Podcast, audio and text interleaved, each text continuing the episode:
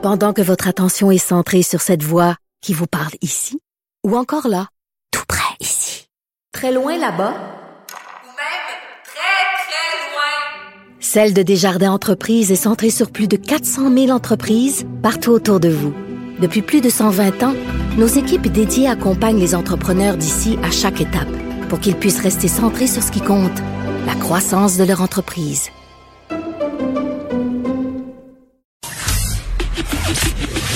Le, commentaire de Loïc Tassé, un politologue pas comme les autres. Salut Loïc.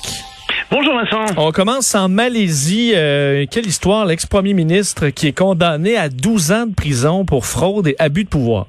Oui, je t'emmène en Malaisie. C'est un pays dont on n'a pas l'habitude de parler, mais quand même, tu sais, c'est la 25e économie au monde en parité de pouvoir d'achat. Il y a 33 millions de personnes qui habitent là. C'est un pays développé. Maintenant, la Malaisie, donc, c'est un pays important. Et en effet, le Premier ministre, Najib Razak, dans un premier jugement, parce qu'il va y en avoir d'autres, vient de se faire condamner à 12 ans de prison pour abus de pouvoir plus euh, 10 ans dans six autres accusations euh, de, blanchiment d'argent, euh, et, donc, euh, mais à purger concurremment, donc il va rester au moins 12 ans en prison, parce que ce très cher Premier ministre, figure-toi, aurait détourné, a détourné, d'après la preuve, 10 millions de dollars du gouvernement pour le mettre dans son propre compte à lui. Et son excuse est assez extraordinaire. Il dit Ah, mais vous savez, je ne savais pas c'est un conseiller à moi, euh, qui est d'ailleurs maintenant en fuite, euh, qui m'a dit que cet argent provenait de l'Arabie saoudite, de la famille royale d'Arabie saoudite, et donc euh, moi je n'étais pas du tout au courant que c'était de l'argent qui venait de l'État. Il n'y a personne qui le croit, parce qu'en fait, ce scandale est beaucoup plus vaste que ça.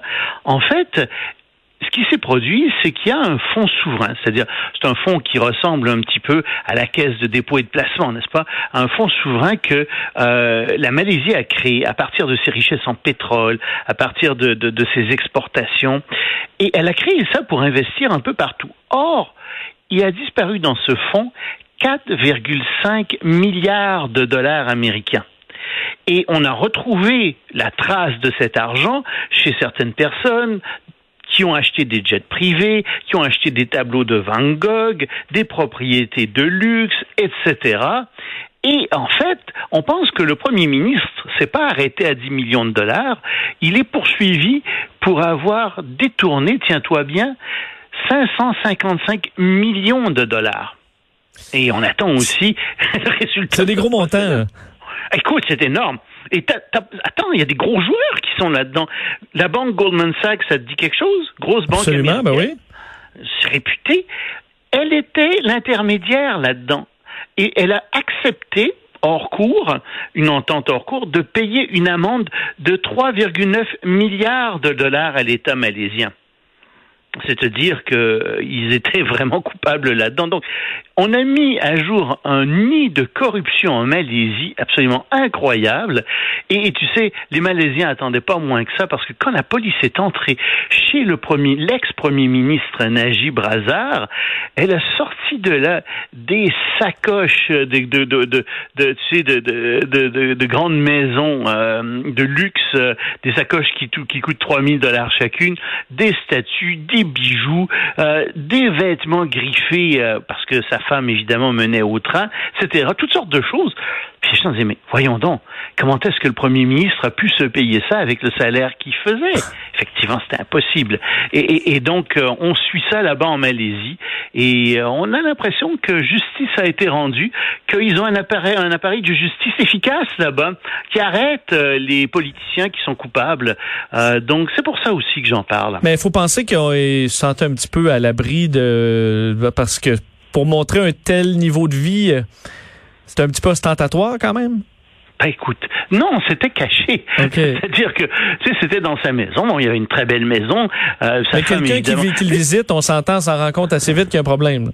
Ben, tu sais, tu vois quelqu'un qui a une Rolex au poignet. Tu te dis, bon, c'est une montre qui peut valoir une centaine de milliers de dollars. OK. Mais tu sais pas nécessairement qu'il y a une collection de 23 Rolex. C'est vrai. tu peux pas vraiment savoir ça. Euh, ce genre de choses, euh, c'est ça qui, qui passait inaperçu, si tu veux. Il menait, oui, un grand train de vie, mais les gens ne le suivaient pas à, la trace. Sauf qu'à un moment donné, ben, ça a fini par euh, se savoir et euh, effectivement, il s'est fait pincer.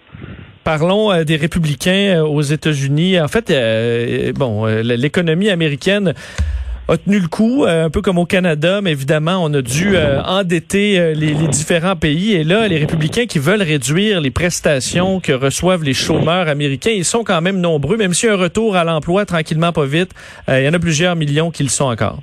Oui, il y a 20% des travailleurs qui reçoivent des prestations. C'est énorme une personne sur cinq. Puis il y a la moitié des familles américaines qui ont déclaré des baisses de revenus. Donc les États-Unis avaient été loin d'avoir le, programme de PCU qu'on a au Canada, mais bon, euh, les gens recevaient de l'argent. Euh, ils pouvaient recevoir jusqu'à 1200 dollars en supplément avec leur assurance chômage. Ce qui fait que malheureusement, mais c'est un peu aussi le cas ici, il y a certaines personnes pas tout le monde, mais il y a quelques personnes qui recevaient plus d'argent en restant à la maison et en touchant l'assurance chômage que en allant au travail. Exactement comme ici, hein, avec le régime PCU.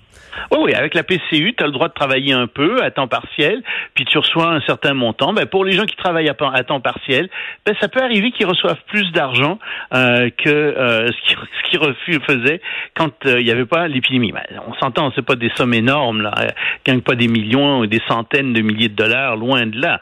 Mais bon, ils font un peu plus d'argent. Ça indigne, ça, les républicains et Donald Trump, qui disent, mais qu'est-ce qui se passe? Ça incite pas les gens à retourner au travail. Euh, il faut absolument qu'on coupe là-dedans. Et donc, ils ont décidé de remplacer l'argent qui était rajouté, euh, de diminuer l'argent qui était rajouté, de telle sorte que euh, beaucoup de gens vont se retrouver avec non pas 600 dollars supplémentaires par mois qu'ils avaient, mais 200. Et, et, ça, ça risque de faire très mal à plusieurs familles. Et d'un point de vue économique, c'est complètement incompréhensible ce qu'ils sont en train de faire là. Parce que tu peux te dire, d'accord, on s'entend, le salaire minimum aux États-Unis est extrêmement faible, beaucoup plus faible qu'au Canada. Puis donc, les gens ont intérêt à rester à la maison, euh, mais en temps normal. Sauf qu'on n'est pas en temps normal. En ce moment, il n'y a pas d'emploi aux États-Unis. Il y a des taux de chômage. Il y a beaucoup d'entreprises qui sont fermées, notamment dans la restauration, dans les services publics. Donc, il y a beaucoup de gens qui ont besoin d'avoir ce supplément-là. On n'est pas en temps normal. Ils voudraient bien, ils voudraient travailler, qui ne trouveraient pas d'emploi. L'autre chose, c'est que figure-toi que ces gens-là, euh, tu sais, ils s'achètent pas du, du filet mignon à tous les repas. C'est pas avec cette somme-là que tu vas acheter euh, des produits de luxe. Ou aller dans les paradis, ça va pas dans les paradis fiscaux là. Non, ça, va pas ça roule dans l'économie. Et ça rentre dans l'économie directement et ça fait rouler l'économie. Ils achètent des biens de première nécessité, surtout en ce moment. Donc ça fait rouler l'économie. Là, tu te dis mais qu'est-ce qu'ils sont en train de faire là? On comprend qu'en temps normal, tu dois pas recevoir de l'État quelque chose qui est plus grand, qui est plus important que, que l'argent tu ferais au salaire minimum. On s'entend. Mais on n'est pas en temps normal. Alors donc, les républicains essaient de passer ça en ce moment. Les démocrates disent non, non, faites pas ça. Euh, puis moi, je, t'avoue que d'un point de vue économique et d'un point de vue électoral, je comprends vraiment pas le calcul des républicains et de Donald Trump derrière ça. Moi, je pense que ça va enrager les gens, ça va empirer la situation.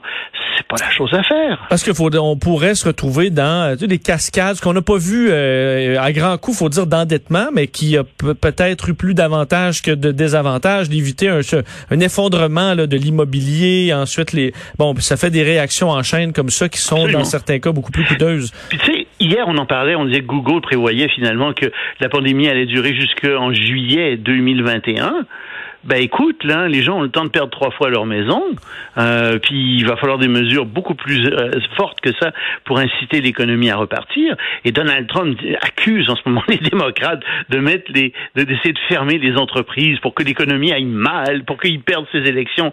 Non, non ce qui est en train de se produire, c'est que les gens ont peur de sortir parce qu'il y a cette pandémie qui a été très mal gérée et euh, les gens veulent pas aller travailler parce qu'ils ont peur d'attraper la COVID-19. C'est ça qui est en train de se produire aux États-Unis dans beaucoup d'endroits. On termine avec la Chine. Un autre chapitre qui s'ajoute là, vraiment dans la fermeture où euh, euh, devient de plus en plus euh, extrême ce contrôle de l'information où désormais les professeurs étrangers seront soumis également à la censure. Oui, puis des professeurs étrangers en Chine, il y en a beaucoup il y en a 400 000 euh, évidemment, c'est un pays de 2 milliards 400 millions de personnes, donc on peut comprendre qu'il y en ait autant. Mais ce sont des gens qui enseignent à l'université, euh, ils enseignent parfois dans des, euh, des écoles secondaires privées, les, des, des, instituts privés, il y a des écoles internationales aussi où sont ces professeurs-là. Il y en a beaucoup qui donnent des cours de langue, en particulier des cours d'anglais. Tu sais, vraiment, il y en a, il y en a une grand, il y a vraiment beaucoup de, de professeurs étrangers. Et, et là-dessus, il y en a même, semble-t-il, des deux tiers qui ont un statut plus ou moins légal. Bon. Cela étant dit, il y a un nouveau projet de loi qui vient d'être déposé en Chine, qui devrait être adopté au début de l'automne, euh, pour euh, justement, n'est-ce pas, contrôler le comportement des professeurs. Alors au début tu dis ça, tu dis bon c'est contre les abus sexuels, ouais, bon tu dis c'est contre euh, c'est pour les, les, professeurs qui consomment des stupéfiants, ouais ça peut se comprendre ou qui en vendent, ça peut arriver, mais c'est complètement criminel. Jusque là c'est tu dis, bon, c'est des choses qui sont normales. Mais attention, j'ouvre les guillemets, c'est un projet de loi qui vise aussi à arrêter les comportements jugés nocifs à la souveraineté nationale et euh, les comportements qui portent préjudice à l'honneur de la Chine. Ben là, tu dis un instant, c'est quoi ça Porter préjudice à l'honneur de la Chine?